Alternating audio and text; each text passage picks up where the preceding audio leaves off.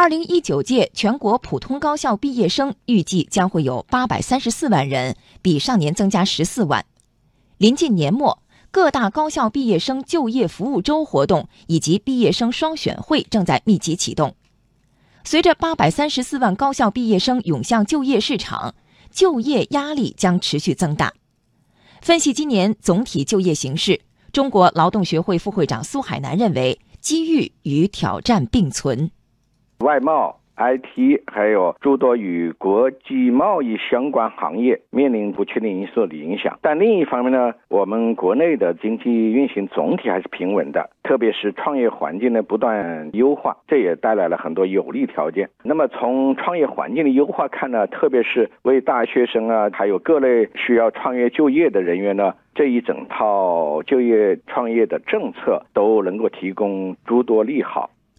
为应对就业压力，财政部、税务总局、人力资源社会保障部近日下发通知，要求将创业就业政策落实到位。各部门要健全信息共享机制，优化办税流程，密切跟踪税收政策执行情况，及时解决政策落地过程中出现的困难和问题。做大大学生，做好大学生就业创业，需要抓住哪些关键环节？苏海南认为，需要从大学生就业结构矛盾入手，因势利导。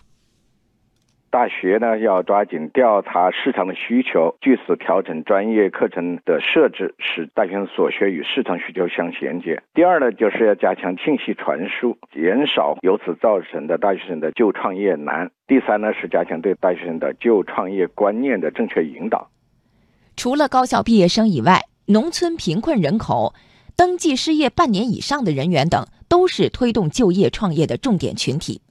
下一步，如何通过支持产业发展、培育和扩容更多高质量就业岗位？如何进一步完善职业技能培训，实现劳动就业市场更高质量的匹配呢？苏海南建议。一个是继续抓好高科技产业的发展，提供一系列的新的岗位；第二是加快传统产业的升级换代，就是虚转实啊。除了高精尖的这些产业以外，我们的传统产业呢也能够有一个大的层次的提升。这个对于保持现有就业岗位或增加就业岗位是非常重要的。第三个呢是大力发展第三产业，包括生产服务业、生活服务业，当然更好是。现代生产服务业和现代生活服务业新增一大批的就业岗位。另一方面呢，这个职业技能培训呢，我包括大学生的就业的实习，重点群体的有针对性的就创业能力的培训，从而使重点群体吧，再就业啊，就业和创业呢，能够与市场需求更好的相匹配。